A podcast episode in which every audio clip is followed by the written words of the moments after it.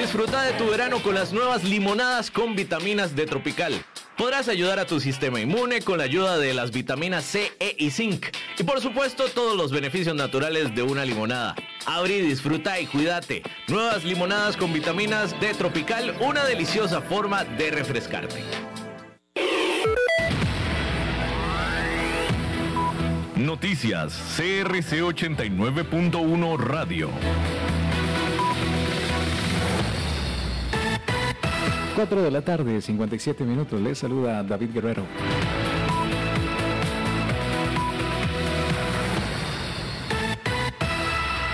Los equipos vacunadores de la Caja Costarricense del Seguro Social han aplicado más de un millón de dosis contra el COVID-19 en el territorio nacional. Esta cifra permite al país alcanzar una tasa de aplicación de vacunación del 21.19% por cada 100 personas, valga la redundancia.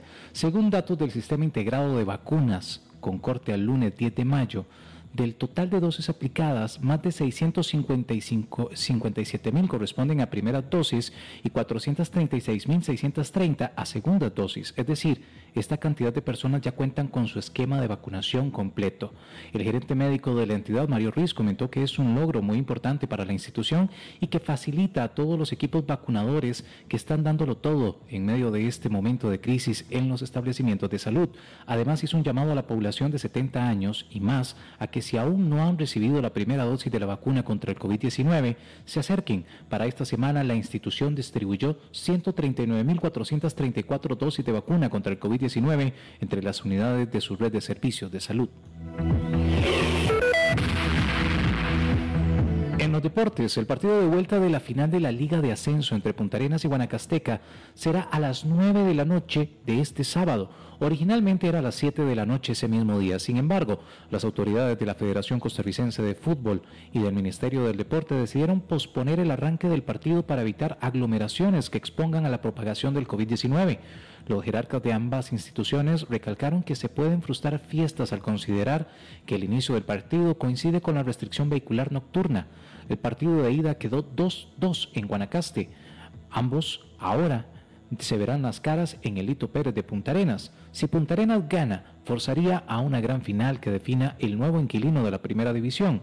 En caso de que Guanacasteca gane la serie, sería sin necesidad de la gran final el nuevo integrante del fútbol de la máxima categoría en Costa Rica. En una hora, más noticias. Noticias cada hora en...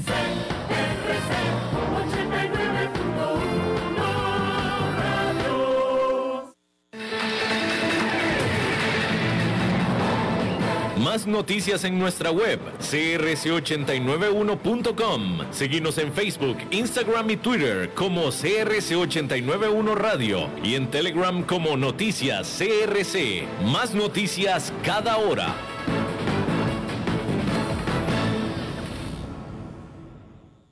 CRC 89.1 Radio y Cadena Radial Costarricense no se hacen responsables por las opiniones emitidas en este programa.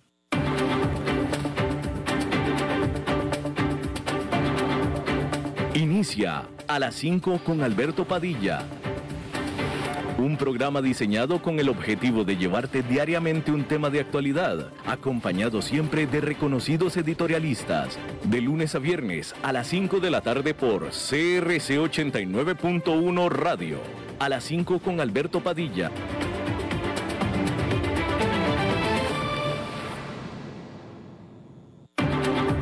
La División Marina del Grupo VIO presenta las noticias internacionales.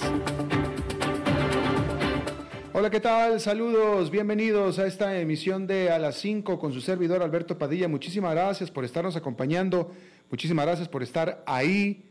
Le mando calurosos, cálidos saludos desde las instalaciones y la señal de CRC 89.1 FM en San José, Costa Rica desde donde estamos transmitiendo hasta el punto, en el tiempo y en el espacio en el que usted nos está escuchando, porque estamos saliendo en diferentes vías, por ejemplo, Facebook Live, en la página de este programa, a las 5 con Alberto Padilla, así como también en podcast, en las ocho principales plataformas para ello, notablemente Spotify, Apple Podcast y Google Podcast, otras seis más. Aquí en Costa Rica, este programa que sale en vivo en este momento a las 5 de la tarde, se repite todos los días a las 10 de la noche aquí en CRC 89.1 FM.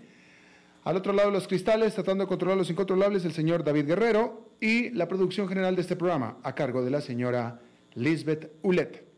Hoy es martes. Y aquí en A las 5 con Alberto Padilla, martes significa que es día de Pregúntenle al Eli. El economista y comentarista, comunicador Eli Feinseig responde a las preguntas en vivo, a las preguntas que ustedes le harán por medio de la página de Facebook de este programa en A las 5 con Alberto Padilla. Ahí está ya el posteo para hacer las preguntas o lo puede hacer también sobre la señal en vivo y en un rato más estará Eli Feinseig para hablar de los temas que usted quiera hablar con él.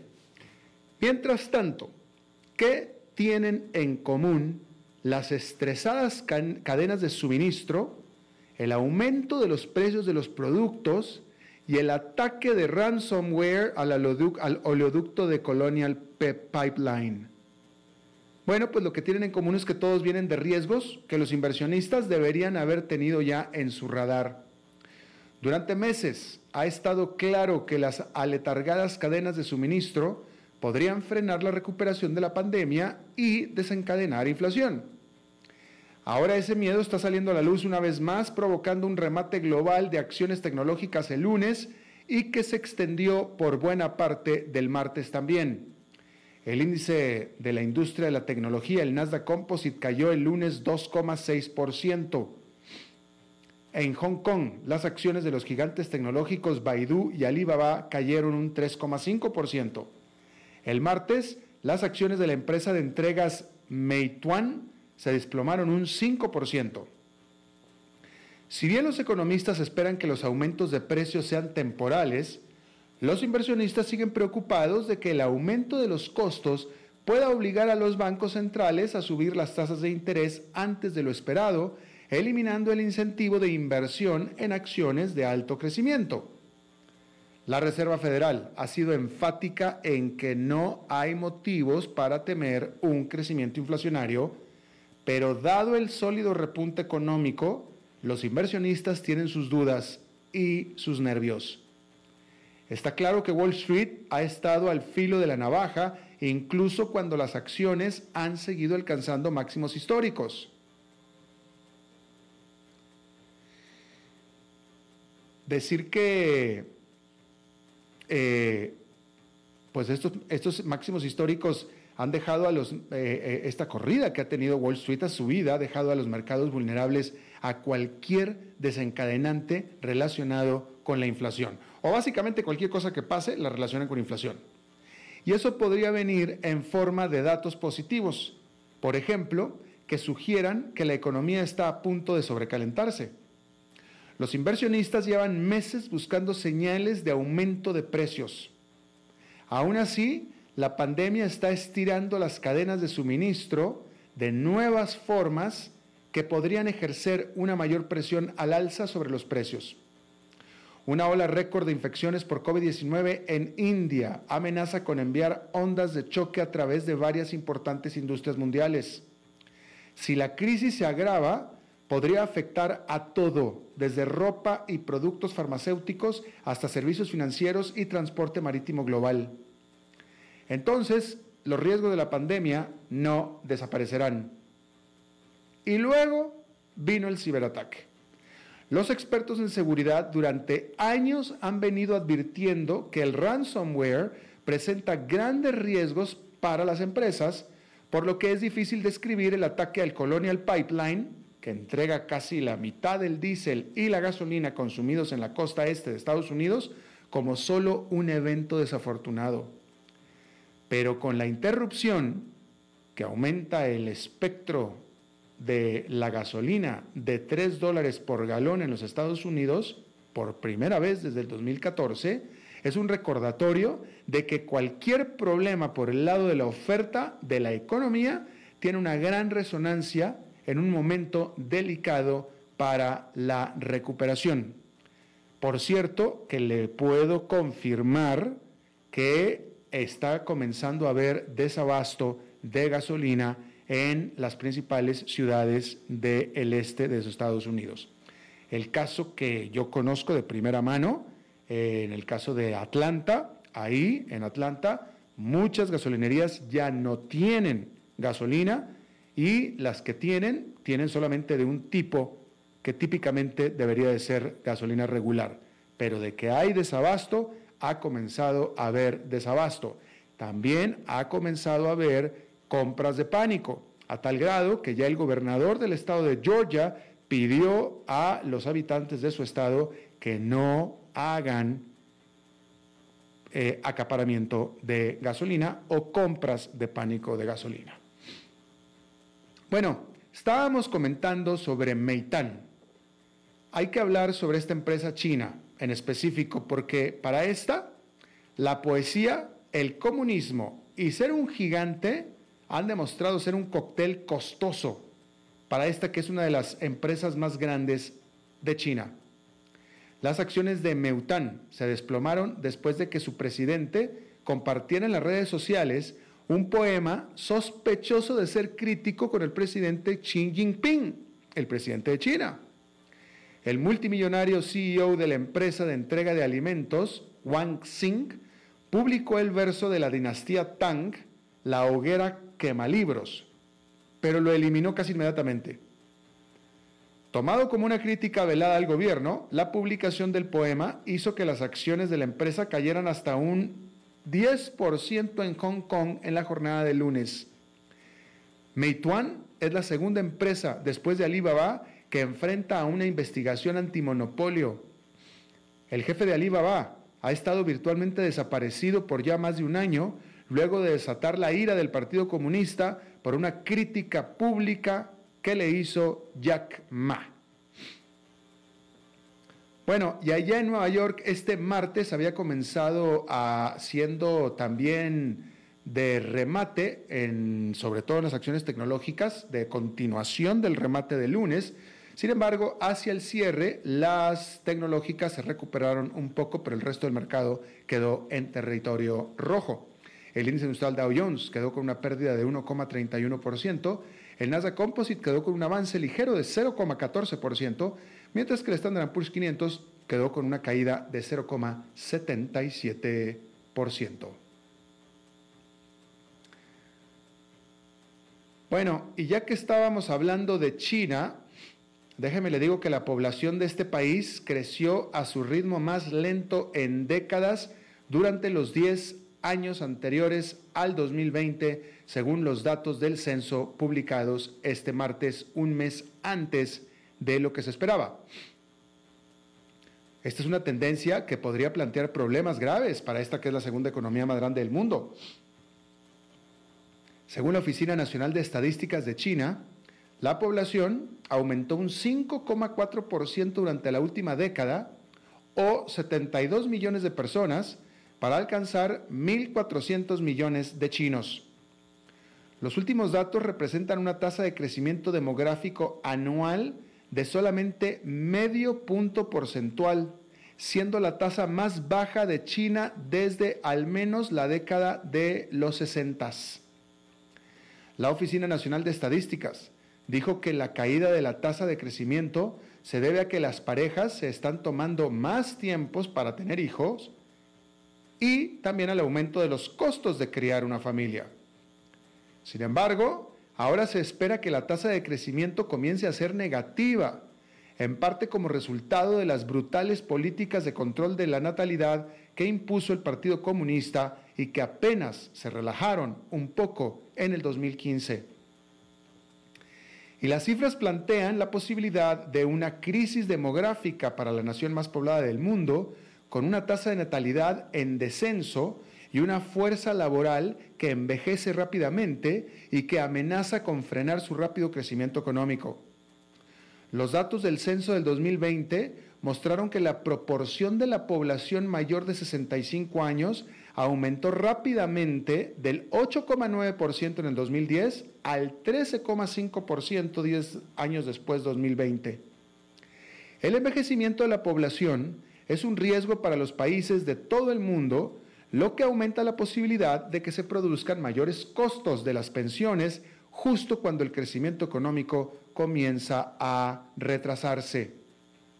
El problema de fondo es que habrá cada vez más gente mayor viviendo de sus pensiones, con cada vez menos gente joven profesional aportando a esas pensiones, con lo que los sistemas se vuelven cada vez más deficitarios y por tanto insostenibles. Bueno, desde el 5 de mayo, los residentes del estado de Utah que tengan 21 años o más pueden portar en público una pistola oculta sin necesidad de solicitar una licencia. Utah es el estado más reciente en el que el porte sin permiso se ha convertido en ley. Otros cuatro estados han aprobado legislaciones similares y cinco más están considerándolo, incluida Texas, donde un proyecto de ley aprobado la semana pasada por estrecho margen por el Senado estatal, lo más probable es que pronto se convierta en ley. Para finales de este año, una tercera parte de los estadounidenses podría estar viviendo en estados donde la aportación sin permiso es legal. Los defensores dicen que tener más gente buena con armas o más gente buena armada puede ayudar a interceptar a la gente mala armada. A los oponentes, incluida las fuerzas policíacas, les preocupa que sin capacitación, sin verificación y eh, sin verificación de antecedentes y sin licencias, el transporte o la aportación sin permiso ponga en peligro la seguridad pública.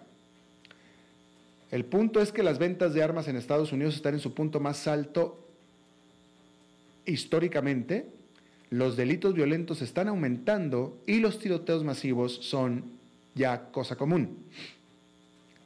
Pero con la acción federal sobre el tema estancada en Washington, a los estados no les queda más que tomar las leyes de armas en sus propias manos.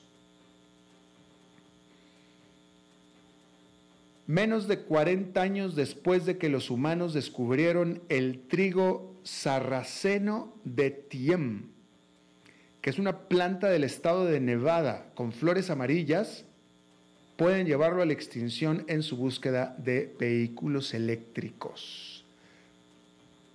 Los ambientalistas dicen que los beneficios de este trigo sarraceno de Tiem podrían ser enormes, pero aún se desconoce su significado completo porque apenas la acaban de descubrir hace 40 años. Están impresionados, eso sí, con su capacidad de este trigo, de esta planta, para prosperar donde pocas especies pueden hacerlo. Un suelo empobrecido que está lleno de boro y litio. Y ese litio es un mineral crítico en las baterías que alimentan los vehículos eléctricos y está trayendo cada vez más la atención de empresas y gobiernos que están impulsando planes de sostenibilidad. Lonier, una empresa minera australiana, ha dicho que está lista para comenzar a construir una mina de litio a finales de este año en la tierra donde crece el trigo sarraceno de Tiem. El proyecto ha sido valorado en 1.300 millones de dólares. El destino del trigo sarraceno de Tiem destaca los costos y decisiones difíciles que rodean a las tecnologías verdes. Las empresas que hablan de ayudar al medio ambiente pueden no estar por encima de poner una especie en peligro de extinción, como estamos viendo. Lonier sostiene que desde una perspectiva general, general, amplia, construir su mina de litio es bueno para el medio ambiente. Es decir, dice, podemos prescindir de la plantita, vamos a hacer un mejor, un, bien mayor. Cree que la empresa, la minera, cree que esta planta puede sobrevivir siendo en gran parte reubicada. Y por supuesto que esta afirmación es totalmente cuestionada por los ambientalistas, quienes han prometido dar la batalla en los tribunales por años por venir para proteger al trigo sarraceno de Tiem.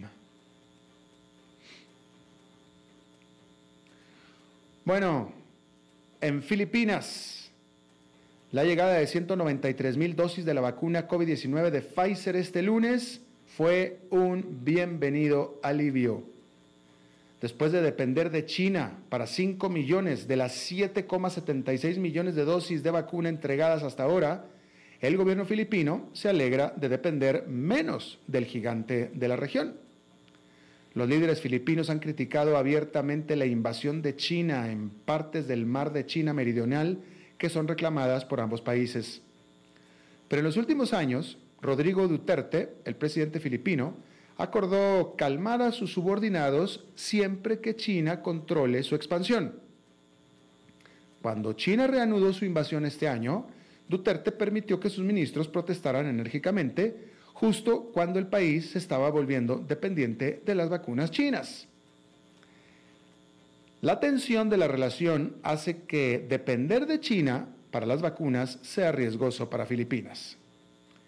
Filipinas tiene 110 millones de personas para vacunar y a menos que obtenga muchas más dosis de otros países, tiene que seguir dependiendo de China para procurar sus vacunas. Por tanto, los ministros de Duterte podrían tener que mantener la política de calladitos se ven más bonitos.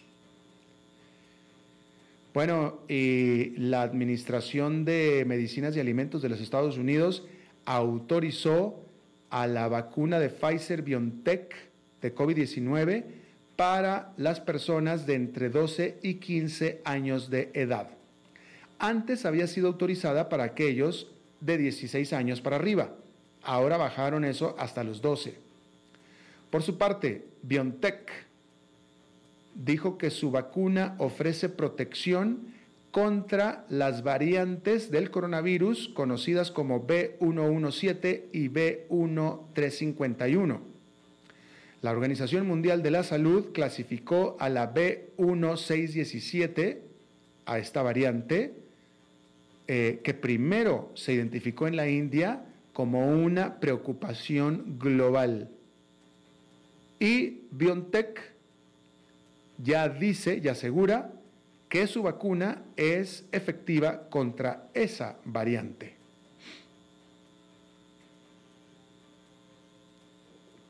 En la India se estima que alrededor de 40 cadáveres se eh, aparecieron aparecieron flotando en el río Ganges, cerca de la frontera de Bihar y Uttar Pradesh, de estos dos estados.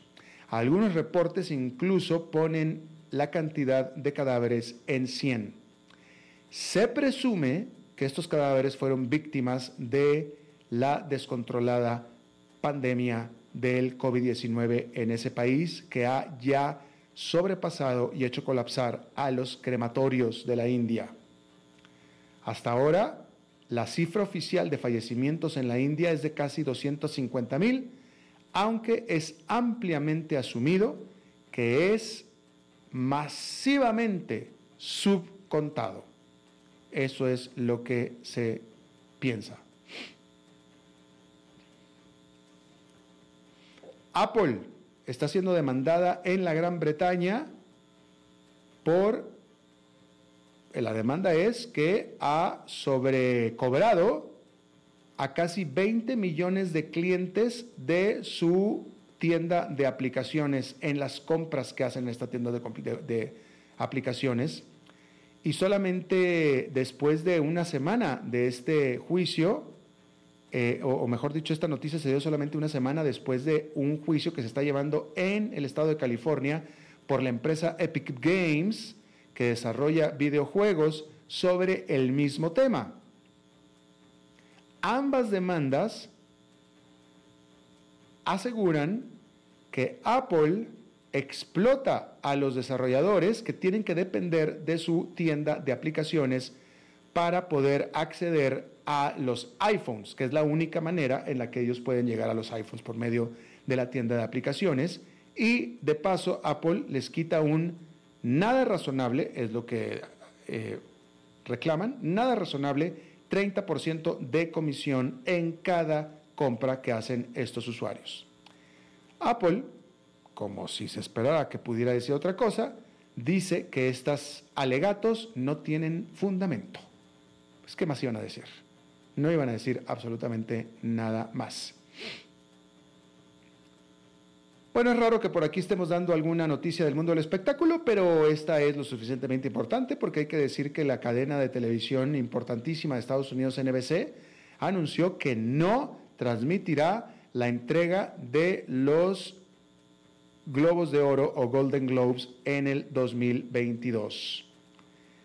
Eh, los Globos de Oro que son organizados por la Asociación de la Prensa Extranjera de Hollywood, ha sido grandemente criticada por no tener a un solo periodista negro entre los 87 miembros que componen a esta asociación. Aparte de que también los acusan de malversación de fondos, aparte.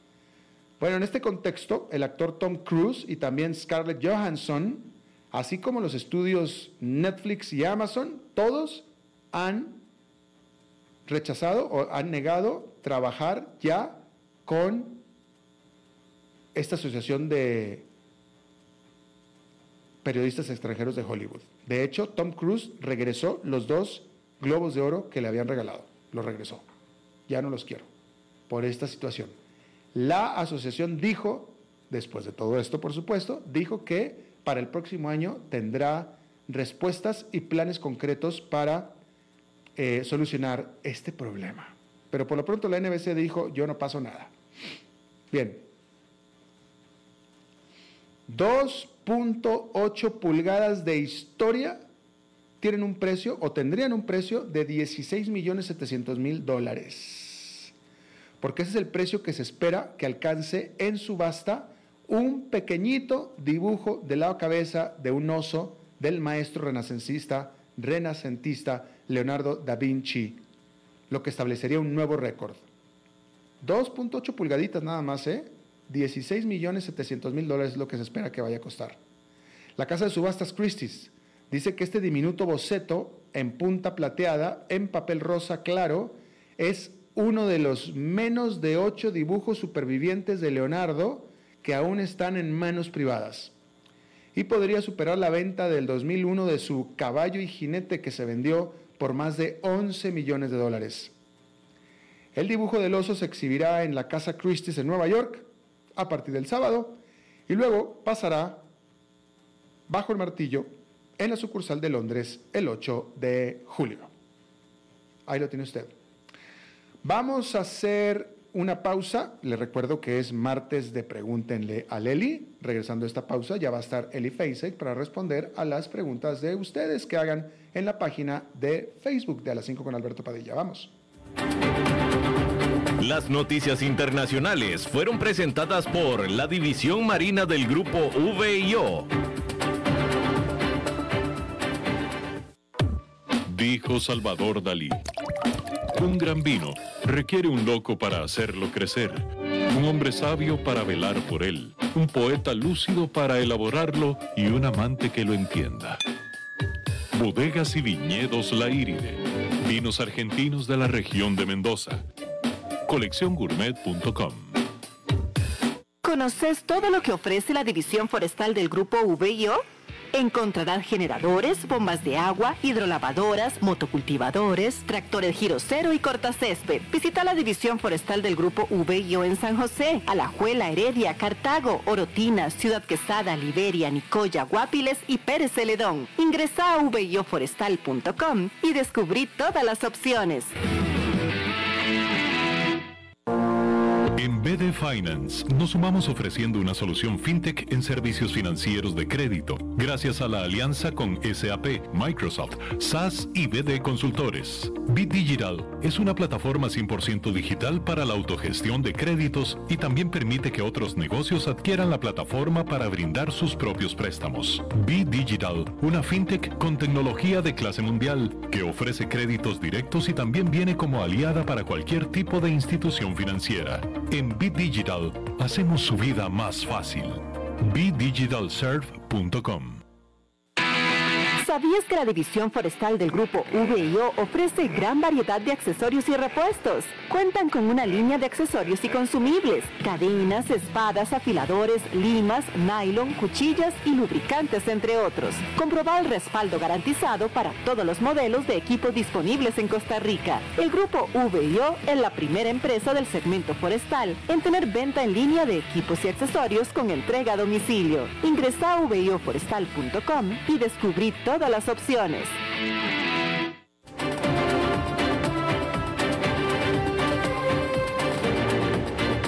Seguimos escuchando a las 5 con Alberto Padilla.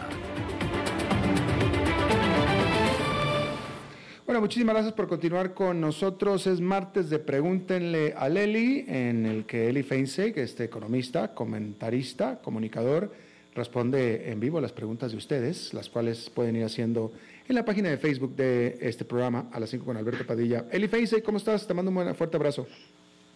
Hola Alberto, aquí con toda la pata. Eh, ¿Vos cómo estás? También, con toda la pata, supongo que también, también con toda la pata, mi querido. Este, aquí eh, eh, ya, ya saliendo de, una fuerte afección respiratoria de, que, me trajo, que me trajo en rastras por tres semanas, pero ya estamos bien. Ya, qué bueno, qué bueno, qué bueno. Yo, yo muy preocupado porque insistes en llamarme comunicador y en este país eh, de reglas ridículas, en cualquier momento alguien me acusa ante el colegio de periodistas por por decir que soy comunicador sin tener título profesional. ¿Ah, sí? sí. Bueno, hay que cambiar eso. ¿Sabes que Lo siento mucho, Eli. Para mí tú eres un comunicador porque cumples con todos los requisitos de un comunicador. Eh, a ver, no, no, no voy a entrar a, valorarme a mí mismo, pero yo creo que un comunicador eh, es una persona que reúne ciertas cualidades y no, y no alguien que tiene un título que, dice que es comunicador o no. El presidente tiene el título y es un pésimo comunicador, para poner un ejemplo. Ok, ya empezamos desenvainados, mi querido. Claro. Oye, fíjate que está el público muy animado, hay varias preguntas. Esta, esta me gusta mucho, te la hace Eric Monge. Eric Monge, te, le gustaría saber qué opinas acerca del paso que han dado otros países liberales de permitir el consumo recreativo de cannabis y con ello liberar recursos públicos que se destinan a perseguir actividades que hoy, soy, que hoy son punitivas. Sí, yo, yo lo he dicho eh, desde hace muchos años, que, el, el, consumo de cannabis debería de permitirse, regulado por supuesto, pero eh, eh, esto nos permitiría cambiar el enfoque de combate al problema de la adicción de uno punitivo, de uno penal, a uno de salud pública, ¿verdad? Ciertamente pues, las personas que caen en la adicción eh, hay que atenderlas, pero si para atenderlas esas personas están bajo amenaza de que podrían terminar enfrentando un proceso judicial y capaz que hasta terminar en una cárcel, pues entonces la gente no va a ir voluntariamente a pedir la ayuda, ¿verdad? es, es, mucho más fácil enfrentarlo y así lo han hecho muchos países enfrentar el problema de la adicción como un problema de salud pública y no como un problema de seguridad pública. Y definitivamente se ahorrarían muchos recursos eh, eh, eh, que hoy se malgastan en esa mal llamada guerra contra las drogas. Claro. Manuel Guillermo Font Benavides te pregunta tres medidas concretas que harías para reactivar a la economía rápidamente en Costa Rica. Bueno, en, un programa reciente mencionaba una eh, eh, que, estamos terminando de diseñar en el Partido Liberal Progresista, que sería permitir el uso de los dineros que las personas tienen ahorradas en el ROP, es decir, el régimen eh, complementario de pensiones, para el pago de la prima para adquisición de vivienda primaria. Eh, hoy por hoy el mayor obstáculo que hay en Costa Rica para la compra de vivienda es precisamente que la gente, a pesar de ser sujeto de crédito, no tiene los ahorros necesarios para pagar la prima. Eh, y hemos hecho estimaciones que nos permiten determinar que, si tan solo el 5% de los recursos que hoy están en el ROP se destinan a la compra de vivienda de esta manera, eh, provocaría un crecimiento adicional del 2,44% eh, eh, o sea, dos puntos, 2.44 puntos porcentuales adicionales de crecimiento económico, generaría alrededor de 27 mil empleos, la mayoría de ellos en construcción y en el sector servicio, ¿verdad? Que son sectores en los que necesitamos generar eh, empleo para, para, las personas con menores cualificaciones laborales, que es donde más ha golpeado el desempleo. Eh, así que tiene una serie de, de, beneficios. Eh, segundo, está el, tema de la, de la, simplificación de trámites, que no, no basta con decir simplificación de trámites, hay que eh, provocar una moratoria regulatoria y una guillotina regulatoria mediante la cual eh, se empiecen a eliminar regulaciones y se exija a cualquier institución que quiera crear una nueva, eh, decirle, bueno, usted crea esa nueva, pero tiene que eliminar otras tres, ¿verdad? Va a ser la única forma de poder, de poder lograr la simplificación de trámites de, la cual se viene hablando desde hace 20 años y, y sencillamente nadie le pone el, cascabel al gato, ¿verdad? Em, y, por último, eh, em, plantearía una simplificación tributaria eh, que nos permita eliminar eh, más de 100 impuestos que hay en Costa Rica que no recaudan prácticamente nada. La mayoría de ellos es más caro la administración del impuesto que lo que recaudan, ¿verdad? Em, y ampliar la base de los impuestos para permitir bajar las tasas de los impuestos que sí, que sí van a quedar para financiar la actividad del Estado. Muy bien. Luis Fernández Araya te pregunta qué diferencia hay entre tu partido y el que promueve Otto Guevara y por qué el tuyo es mejor siendo que los dos son liberales. Bueno, eh, a ver, el partido que, está promoviendo don Otto Guevara eh, es eh, muy nuevo como para saber exactamente de qué se trata, ¿verdad? Es un partido que tiene menos de una semana de haberse inscrito. Eh, se está presentando casi como un partido cristiano, donde están haciendo mayor énfasis en, que son pro vida que, que, que, eh, eh, en los temas de la agenda liberal, ¿verdad?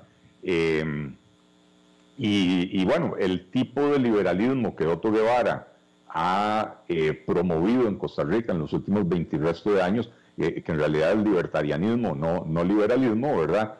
Es una versión eh, eh, tal vez un poco más extrema, con, con, eh, con, un nivel de sospecha que raya en la, en la paranoia, ¿verdad?, acerca de la actividad del Estado. Nosotros creemos que el Estado tiene que ser reducido significativamente. Hemos hecho propuestas, ¿verdad?, como la creación del Ministerio de la Producción, fusionando al MAG, al MEIC, a Incopesca, al Instituto de Turismo, a todas las entidades satélites del MAG, etcétera, ¿verdad? Eh, hemos hecho propuestas como la creación de un Ministerio de Economía y Finanzas fusionando Hacienda al Ministerio de Economía, al Ministerio de Planificación Económica. Eh, adoptamos como propia la propuesta de, crear un Ministerio de Bienestar Social fusionando a las 23 instituciones del sector social del gobierno de Costa Rica en una sola, ¿verdad? Este, entonces somos un partido que realmente está promoviendo reformas profundas. La, digamos que la marca de liberalismo que, que Otto ha promovido a lo largo de los años se limita a una propuesta que es no más impuestos. Y estamos de acuerdo con que eh, Costa Rica no necesita más impuestos, pero no basta con no más impuestos. Hay que simplificar el código tributario costarricense, cosa que, que pues, ellos nunca han promovido. Claro. Este, a ver, vamos a ver. Dice, a ver, aquí hay varios comentarios. Aquí había uno que quería leerte. Que, a ver, dice, este, dice Mariel, que dice, ¿cómo dice ella? Dice Mariela, Mariela Matarrita Briseño. Ojalá este señor pueda dejar a Donelli responder todas las preguntas. Siempre lo interrumpe y casi no lo deja ni hablar. ¿Están hablando de este señor, de mí? Eh, pues no sé, no, sé Alberto, no, hay otro señor. Eh, digo, el otro señor está allá en, cabina y, siempre nos corta la transmisión al final del programa. Yo creo que ha de hablar de ese señor. Porque bien, dice que, este señor no te deja hablar ni responder todas las preguntas. Bueno, pues ok. Como, hay diferentes puntos de vista de cada cosa, ¿no? Pues sí. Este, bueno, a ver. Aquí había uno. Buena. Dice. Eduardo Brenes te pregunta, ¿qué piensas de la última resolución del Tribunal Contencioso Administrativo sobre la ilegalidad de la salvaguarda del arroz que decretó Luis Guillermo Solís en el 2015? Bueno, eh, una enorme victoria para, los amantes de la libertad y los promotores de la, de la libertad económica y de la, de la competencia. Eh, eh, la demostración finalmente con, un, con una resolución judicial de que la famosa salvaguarda, que fue una medida disque temporal que se adoptó en el gobierno de, Luis Guillermo Solís para impedir la importación de arroz eh, de, otros países, alegando en aquel momento que, había un peligro, eh, un peligro inminente para la producción nacional, y el juzgado ha sido clarísimo en indicar que no se demostró, pero ni remotamente cerca, que hubiera ningún peligro para la industria nacional. Eh, eh, que sí había un desabastecimiento, sí era necesario importar arroz, cosa que se hace todos los años, ¿verdad? Porque la producción nacional de arroz apenas alcanza para alrededor del 40% de la, de la, del consumo. Eh, y, que entonces la medida eh, que se tomó durante el gobierno de Luis Guillermo Solís, como muchas otras que se tomaron en ese gobierno, fue absolutamente arbitraria. Es, esto es un triunfo, eh, tengo que decir, inesperado. Este, lamentablemente llega cuatro años tarde, ¿verdad? Cuando ya se ha hecho mucho daño porque los consumidores costarricenses han estado pagando un arroz innecesariamente más caro, producto de esta salvaguarda, em, eh, y ahora nadie les va a devolver el dinero, ¿verdad? Alfredo Trejo Salas, ¿qué opinas de la intención del licenciado Federico Malabasi de presentar su nombre como candidato presidencial por el Partido Unión Liberal? ¿Y qué posibilidades le ve a Otto Guevara de alcanzar una diputación por San José por ese mismo partido? Eh, yo, yo no tengo por qué analizar las probabilidades de, mis contendores o de, otros partidos políticos. Eh, le tengo un enorme respeto a Federico Malabasi, me parece una excelente persona, eh, pero nada más que eso, no, tengo nada más que, que opinar. Luis Fernando Arias, ¿qué piensas hacer con los rectores de las universidades y todos los privilegios que tienen al decir que son autónomas?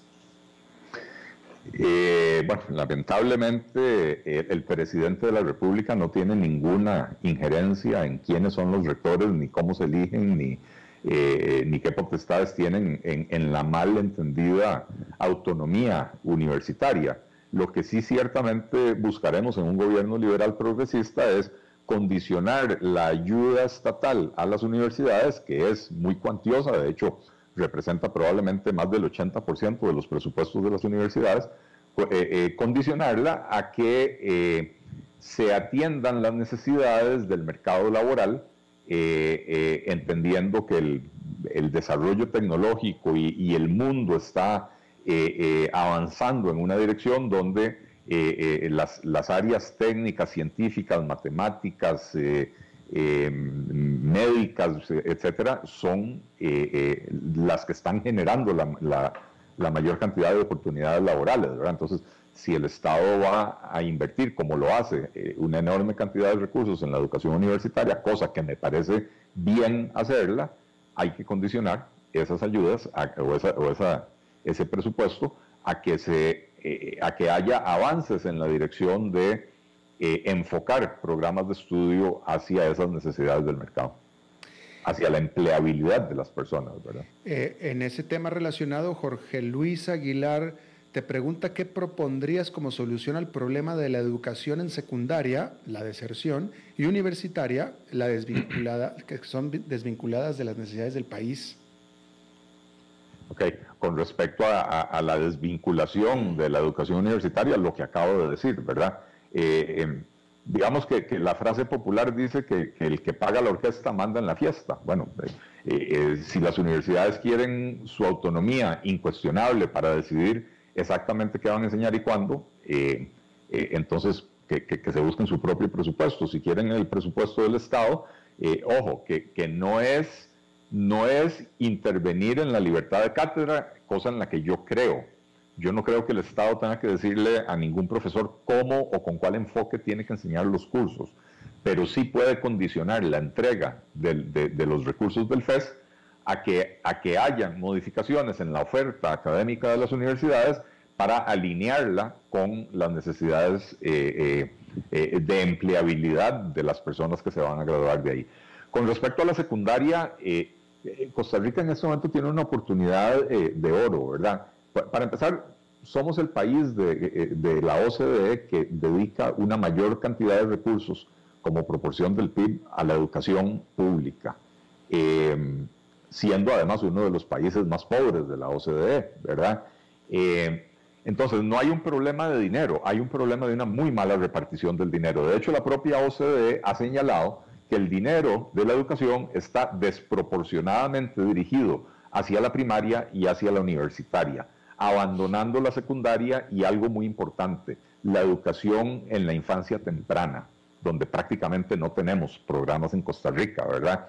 Eh, entonces, eh, eh, siendo que eso, es un hecho y el otro hecho es que cada año que pasa, las generaciones que ingresan a primer grado son más pequeñas que la anterior, es decir, hay un proceso demográfico en el cual cada vez nacen menos niños en el país, entonces ya estamos en una situación en la que podemos destinar recursos que hoy se dedican a la primaria hacia la secundaria y hacia la infancia temprana eh, para llenar los vacíos que tenemos. Bien, Adriana Rodríguez te dice, mi hija Victoria, que está en edad escolar, quiere preguntarle a Don Eli qué propuestas tiene para el desarrollo de la juventud respecto a educación y o avances tecnológicos. Ok, eh, este,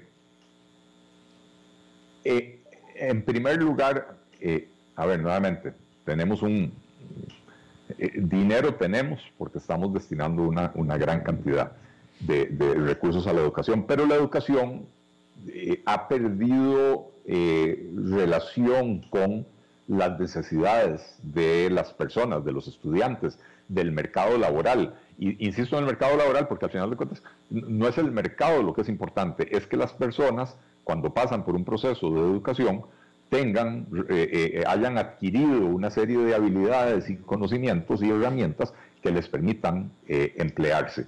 Y siendo que eh, el desarrollo en el mundo es alrededor de las tecnologías, eh, eh, entonces la educación tiene que empezar a enfocarse hacia esos lados.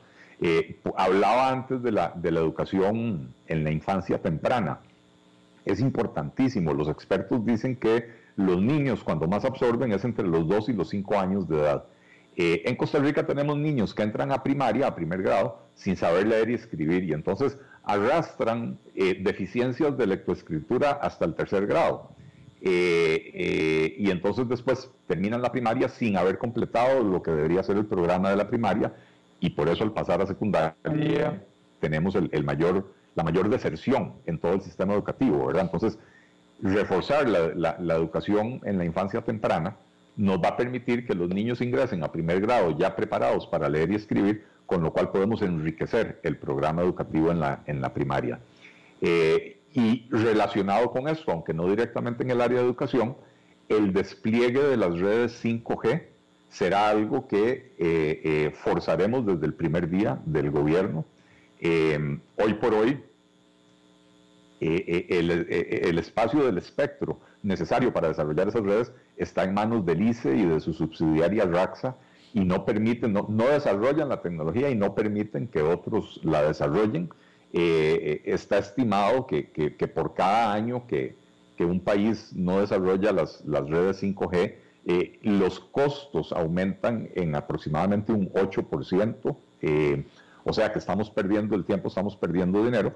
El desarrollo de las redes 5G va a permitir cumplir la promesa de conectividad de banda ancha para todos los niños de Costa Rica para todas las instituciones educativas de Costa Rica, porque simple y sencillamente eh, eh, es una red que, multiplica la velocidad eh, por varios,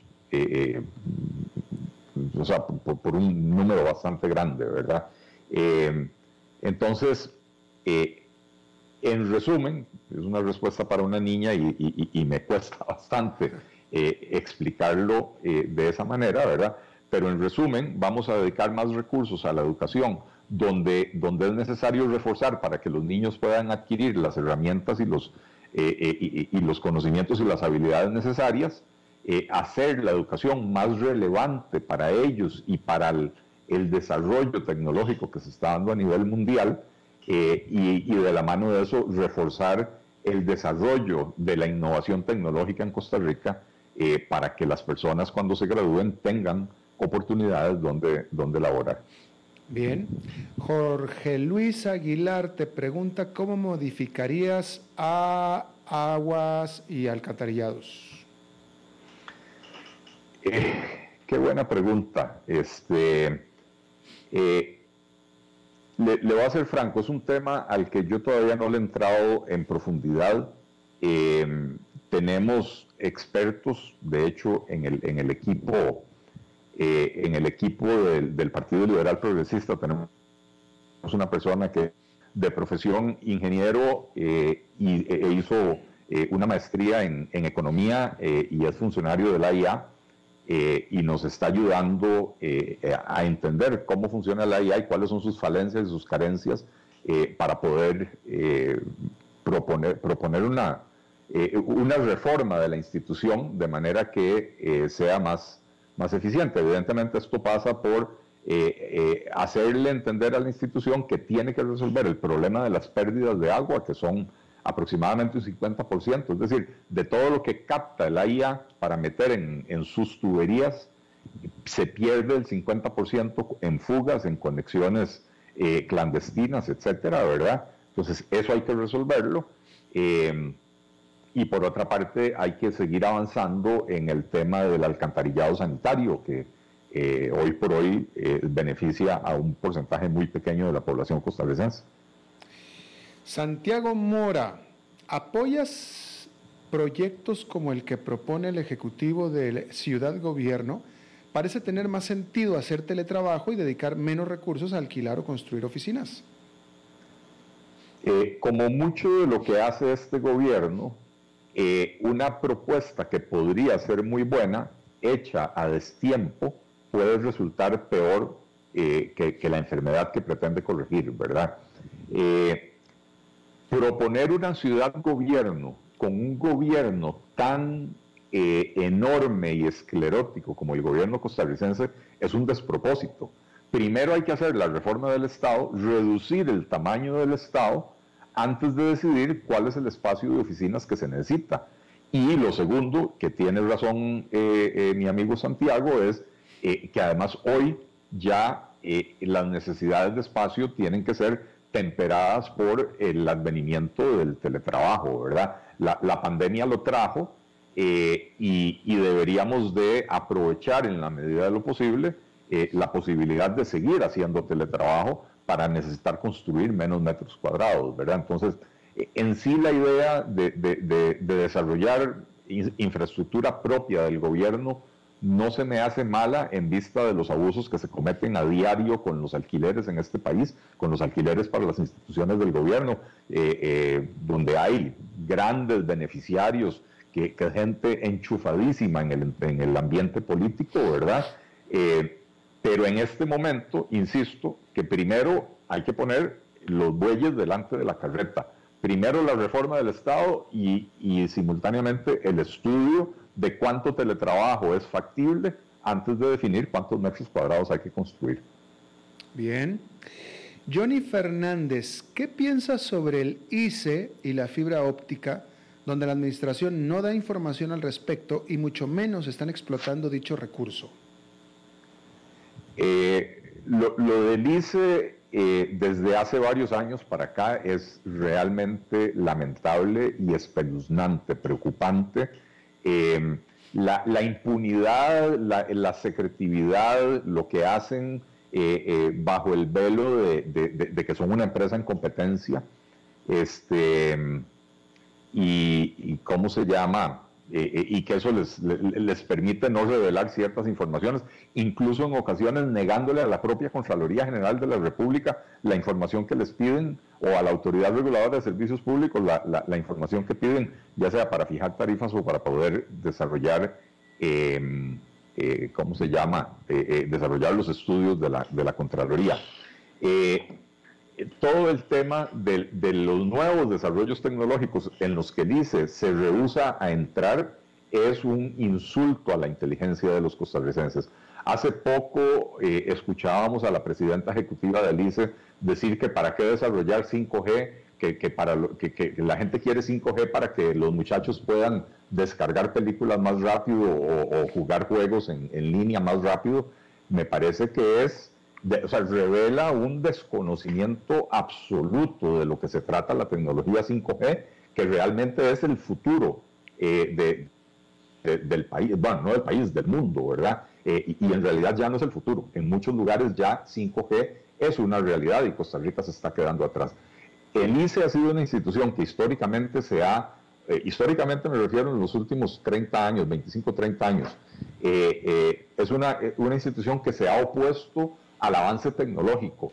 Cuando se desarrolló la telefonía IP, el ICE se, se resistió durante muchos años a la adopción del, del, del, protocolo, ¿verdad? IP, porque el ICE lucraba enormemente de eh, los servicios de telefonía internacional. Eh, cobraba, no sé, tres dólares por minuto para llamar de, San José a Miami, por decir algo, ¿verdad? Eh, y entonces durante años el ICE, que en ese momento tenía el monopolio, atrasó la entrada en operación de la, de la telefonía IP. Lo mismo está haciendo el ICE con, la, con los paneles solares el ICE no, no quiere permitir el desarrollo de, lo que llaman la, generación distribuida, que es cuando, cuando las personas o las empresas se generan su propia electricidad conectados al sistema, conectados al sistema eléctrico, pero, pero ¿cómo se llama? Eh, eh, con sus propios paneles solares, eh, porque el ICE tiene una capacidad instalada exagerada, que no, que no midieron bien a la hora de ir a construirla, y entonces no quieren permitir que las personas se resuelvan su problema de, digamos, de, electricidad eh, con los paneles para que, para que sigan siendo prisioneros, clientes prisioneros del ICE, ¿verdad? Lo mismo están haciendo con el 5G, lo mismo están haciendo con la fibra óptica. Realmente el ICE dejó de ser hace mucho una institución al servicio de los costarricenses eh, y en estos momentos me atrevo a decir que ni siquiera es una institución al servicio de los sindicatos, es una institución que está siendo administrada, manejada por ineptos, incompetentes que ni siquiera entienden el negocio en el que están. Ok, muy bien. Para terminar, de manera rápida, porque ya se te está acabando el saldo, esta me parece una pregunta pertinente. Steven Martínez te pregunta sobre tu opinión acerca de la violencia que está habiendo estos días entre Israel y Palestina. Bueno, eh, yo leí la pregunta de don Steven y esa pregunta eh, viene, viene cargada. Viene cargada, por, eso la puse neutral. Sí, este, eh, es un conflicto bastante complejo como para, presentarlo en términos tan, tan maniqueos como los que, como los que ha presentado eh, don Steven. Eh, lamentablemente es un, como digo, es un conflicto bastante complejo, eh, donde hay muchísimos factores en juego, donde hay un, un gobierno, un autogobierno palestino que prefiere utilizar los recursos que recibe para, para desarrollar la guerra, aunque está en inferioridad de condiciones con respecto a Israel, ¿verdad? Eh, pero prefieren utilizar los recursos para, desplegar eh, acciones eh, violentas militares, sabiendo que en represalia el Estado de Israel va a responder, va a responder con mucha mayor fuerza, y entonces hace ver mal al, al Estado de Israel. Lo que está sucediendo en este momento, ciertamente el Estado de Israel está lanzando eh, una acción militar bastante fuerte en, Palestina, pero esto se debe a que en las últimas 48 horas, desde los territorios de Gaza, eh, Hamas, el movimiento terrorista Hamas, ha lanzado 500, más de 500 cohetes hacia ciudades israelíes indiscriminadamente buscando impactar a ciudadanos a civiles que no son parte del conflicto militar. Eh, o sea, es una, es una intención meramente asesina, genocida, eh, de manera que, es muy lamentable, es muy lamentable que esto suceda, pero eh, eso es lo que está, eso es lo que está sucediendo en este momento. Efectivamente. Ahora sí se te acabó el saldo, mi querido Eli. Muchas gracias, Alberto. despídete de tu público, ahora sí participaron bastante. Sí, sí, sí, y, hoy sí nos dio tiempo para un montón de preguntas. Este, buenísimo, muchas gracias a todos por las, por las preguntas. Este, em, les deseo a todos muy buenas noches, nos vemos la, próxima semana. Eh, diré que en este momento yo tengo una hija en Tel Aviv durmiendo en un refugio eh, antiaéreo. Eh, no tiene absolutamente nada que ver con el conflicto y simple y sencillamente podría ser una víctima casual del, del asunto porque, como dije, están atacando indiscriminadamente con misiles y cohetes a ciudades israelíes eh, para provocar daño. Nada más para provocar daño. Por supuesto, y debe ser terrible ser padre con una hija que esté en esa zona y, y, bueno, mándales nuestros saludos a tu hija y que esté todo bien por allá y que permanezca bien. Gracias, Eli. muchas gracias, Alberto, y saludos a todos. Saludos. Y bueno, eso es todo lo que tenemos por esta emisión. Muchísimas gracias por habernos acompañado. Nos reencontramos en 23 horas. Que la pase muy bien.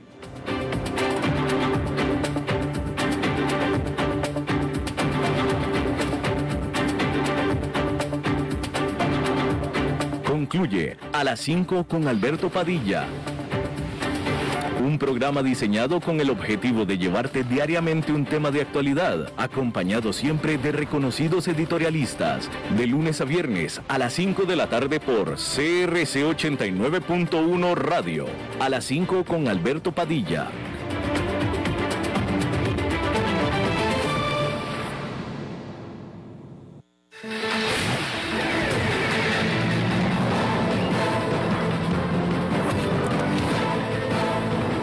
Inicia el resumen informativo en noticias CRC 89.1 Radio.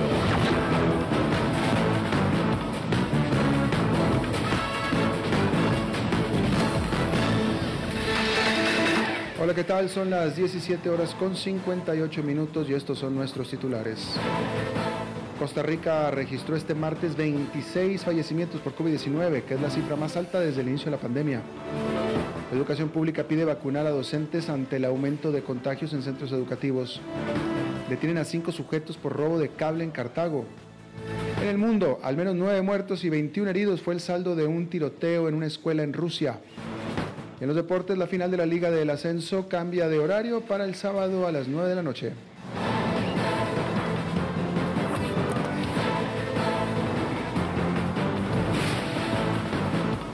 Salud.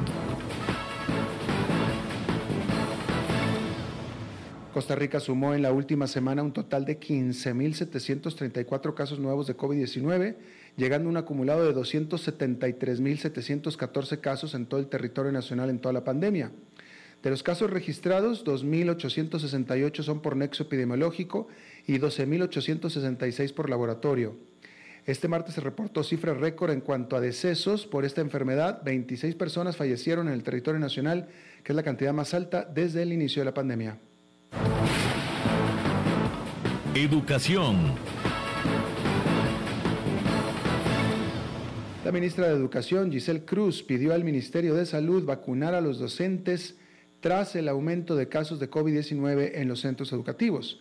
Cruz envió un oficio al Ministerio, al ministro de Salud, Daniel Salas, para adelantar la vacunación de todo el personal de los centros educativos con el fin de resguardar la salud de los educadores y el personal administrativo. Según la ministra, necesitan de vacunación para que los centros de educación abiertos no se conviertan en detonantes de contagio de COVID-19.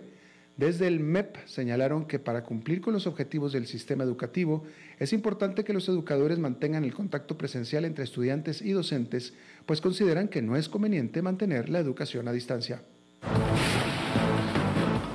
Judiciales. Cinco hombres fueron detenidos este martes en Cartago por participar en el robo de cable de una empresa pública dedicada a prestar servicios de electricidad y telefonía. Tres de los sospechosos fueron detenidos en su lugar de trabajo, en Colima, de Tibás, mientras que las otras dos personas, uno de ellos que le brindaba servicios de transporte a la misma empresa, fueron detenidas en Santo Domingo de Heredia. Los detenidos fueron pasados con un informe al Ministerio Público para determinar su situación jurídica. Se presume que el robo a nivel económico supera los 6 millones de colones. the longtime Cuban leader Fidel Castro has died.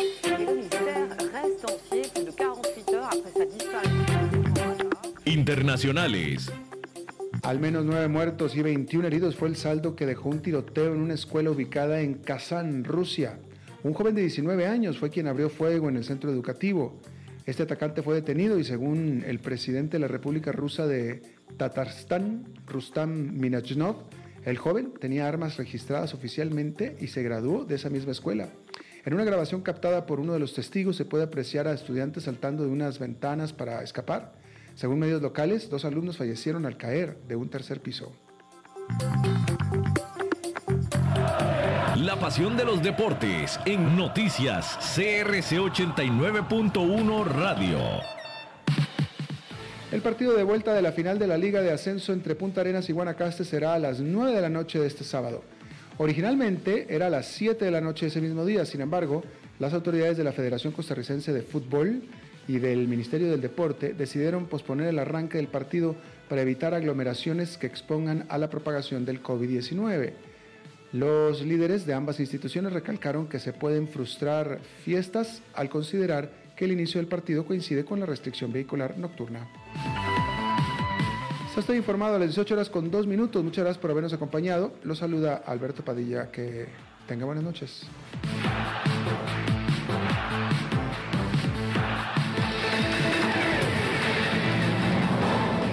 Más noticias en nuestra web, crc891.com. Seguimos en Facebook, Instagram y Twitter como CRC891 Radio y en Telegram como Noticias CRC. Más noticias cada hora.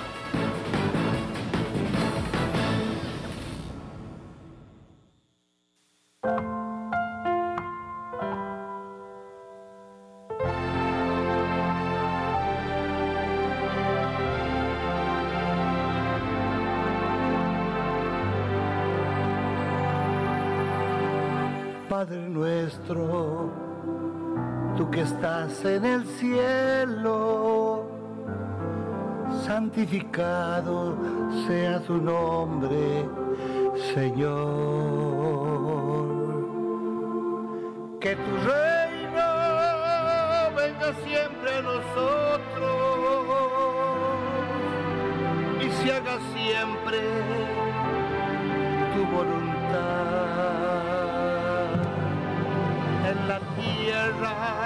en el cielo. Danos hoy el pan de cada día, Padre nuestro.